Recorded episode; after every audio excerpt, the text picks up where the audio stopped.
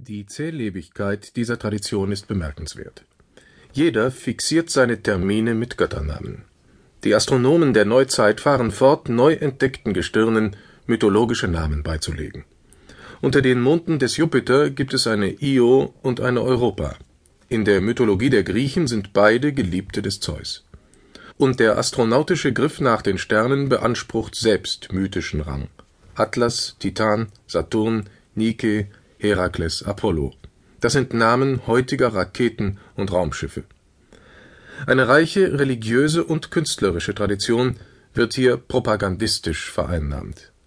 Ja, selbst das, was sich heutzutage Astrologie nennt, ließe sich kaum so gewinnbringend verkaufen, wäre darin nicht noch ein Rest der Anziehungskraft der alten Gestirnreligion enthalten. Nostradamus hat in Frankreich Konjunktur, in Deutschland kann man ohne sich lächerlich zu machen, unter dem natürlich lateinischen Namen Marcus Futurus per Telefon Horoskope verbreiten. Die Post soll gut mitverdienen. Worin liegt diese Attraktivität der Sterne? Die antike Gestirnreligion ließ den Menschen in der Natur, im Erlebnis des gestirnten Himmels, des Sonnenlaufes und der wechselnden Gestalten des Mondes, zugleich die Welt, die Gottheit und sich selbst erfahren. Der Kosmos ist eine von Vernunft durchwirkte Einheit.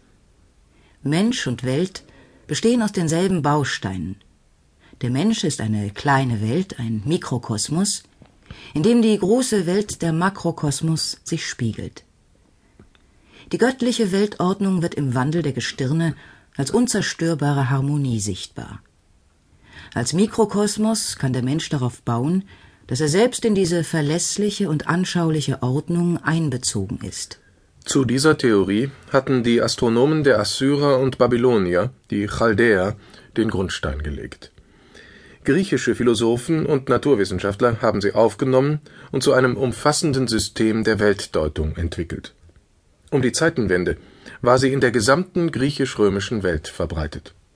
Alltägliche Naturerfahrungen und Naturerlebnisse waren in diesem Konzept ebenso aufgehoben wie die Erkenntnisse der Naturforscher und die philosophische Spekulation.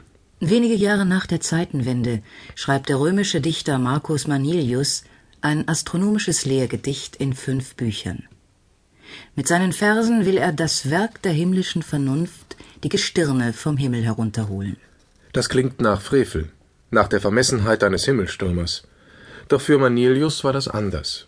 Erkenntnis der Welt ist ihm und seinen Zeitgenossen Gottes Erkenntnis. Die Gottheit will erkannt werden. Darum neidet Gott selbst nicht den Menschen das Himmelsgesicht. Seine Mienen offenbart er und seinen Körper, indem er immer sich dreht. Und er drängt sich auf und bietet sich selbst dar, auf dass er gut erkannt werden könne, die Sehenden lehre, wie er einhergeht, und er sie zwänge zu beobachten seine Gesetze. Der Kosmos selbst ruft unsere Sinne zu den Gestirnen, nicht lässt er seine Weisungen verborgen, denn er versteckte sie nicht. Wer würde meinen, dass frevelhaft erkannt wird, was zu sehen erlaubt ist? Missachte deine Kräfte nicht, da nur in einem kleinen Körper befindlich. Unermesslich ist, was er vermag.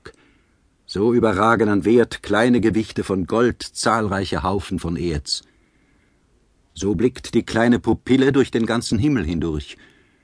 Womit die Augen sehen, ist winzig obschon sie Größtes erblicken. Suche nicht das Maß des Stoffes, sondern erkenne die Kräfte, die der Verstand, der gar nichts wiegt, doch besitzt. Verstand besiegt alles. Der Kosmos des Manilius ist offenbar. Der Kosmos bedarf keines Propheten. Es braucht nur Augen, um ihn zu sehen und zu erkennen. Er braucht die Augen des Menschen. Der Mensch ist zur Erkenntnis fähig, weil er mit der Welt, mit der Gottheit verwandt ist. Die ungeheure Kraft des menschlichen Verstandes ist der Welt gewachsen. Welt und Selbsterkenntnis fallen zusammen. Mit dem Wort Verstand ist das lateinische Wort ratio nur mangelhaft übersetzt. Ratio kommt von Rechnen und meint sowohl den vernünftig durchdachten Plan als auch die Fähigkeit, diesen Plan durch die Arbeit des Verstandes nachzurechnen und zu erkennen. Doch wer könnte heute in den Hymnos des Manilius auf die Rationalität einstimmen? Zu viele Rechnungen gehen nicht auf. Fein kalkulierte Verbrechen treten zutage. Es ist nicht zu übersehen, wie das Unberechenbare, die Katastrophe, bereits eingerechnet ist. Und doch, oder gerade deshalb, sollten wir das Weltbild der stoischen Philosophie in den Versen des Manilius nicht als naiv abtun. Natürlich waren auch damals die Abseiten der Rationalität nicht unbekannt. Auch damals gab es Menschen, die sich in der wohlgefügten, überschaubaren Ordnung nicht geborgen, sondern gefangen fühlten. Hinter dem Weltbild der Stoiker steht nicht Unkenntnis der Realität, sondern Widerstand. Daher kommen die kämpferischen, ja gewaltsamen Züge in diesem Menschenbild, die so wenig zur Preisung der wohlgeordneten Welt passen wollen. Wie auch immer, hier wird auf die Würde des Menschen nicht verzichtet. Hier werden Welt und Mensch nicht einem Bösen oder gar dem Teufel überantwortet. Das Weltbild der Gestirntheologie war weiträumig und vielfältig genug, um die Religionen und Mythen der Griechen und Römer aufzunehmen. Am Ende der Antike glaubten einige philosophische Köpfe, dieser Kosmos werde auch dem Christentum Raum bieten. Im Jahre 384 richtete Aurelius Symmachus, der heidnische Präfekt der Stadt Rom, an den christlichen Kaiser Valentinian ein leidenschaftliches Plädoyer für die Würde und Unantastbarkeit der traditionellen römischen Religion. Er verteidigte ihre angestammten Rechte und forderte Toleranz. Also bitten wir um Frieden für die väterlichen Götter, für die einheimischen Götter. Es ist recht und billig, dass wir als eine Einheit betrachten, was alle verehren. Zu denselben Sternen blicken wir empor, ein Himmel überspannt uns, derselbe Erdkreis umfängt uns alle.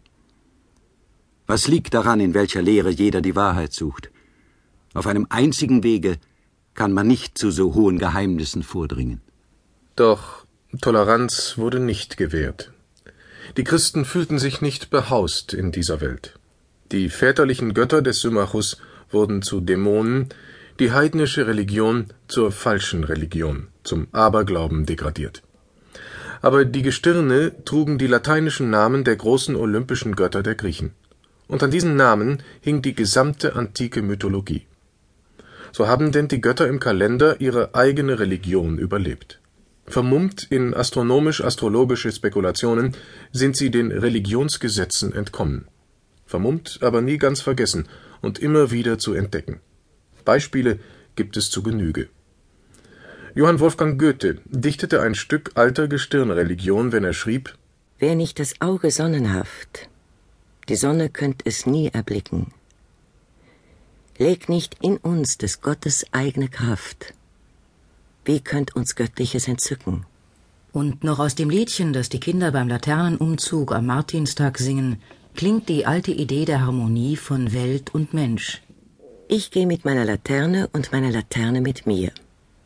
Da oben leuchten die Sterne, da unten leuchten wir.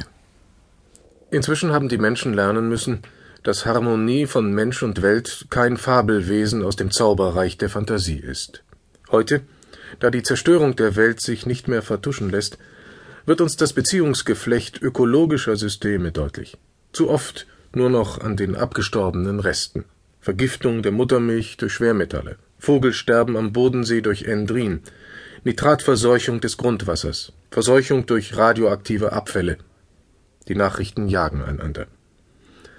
Die Verschmutzung der Welt ist total. Verschmutzt die Weltmeere, verschmutzt die Gletscher der Arktis.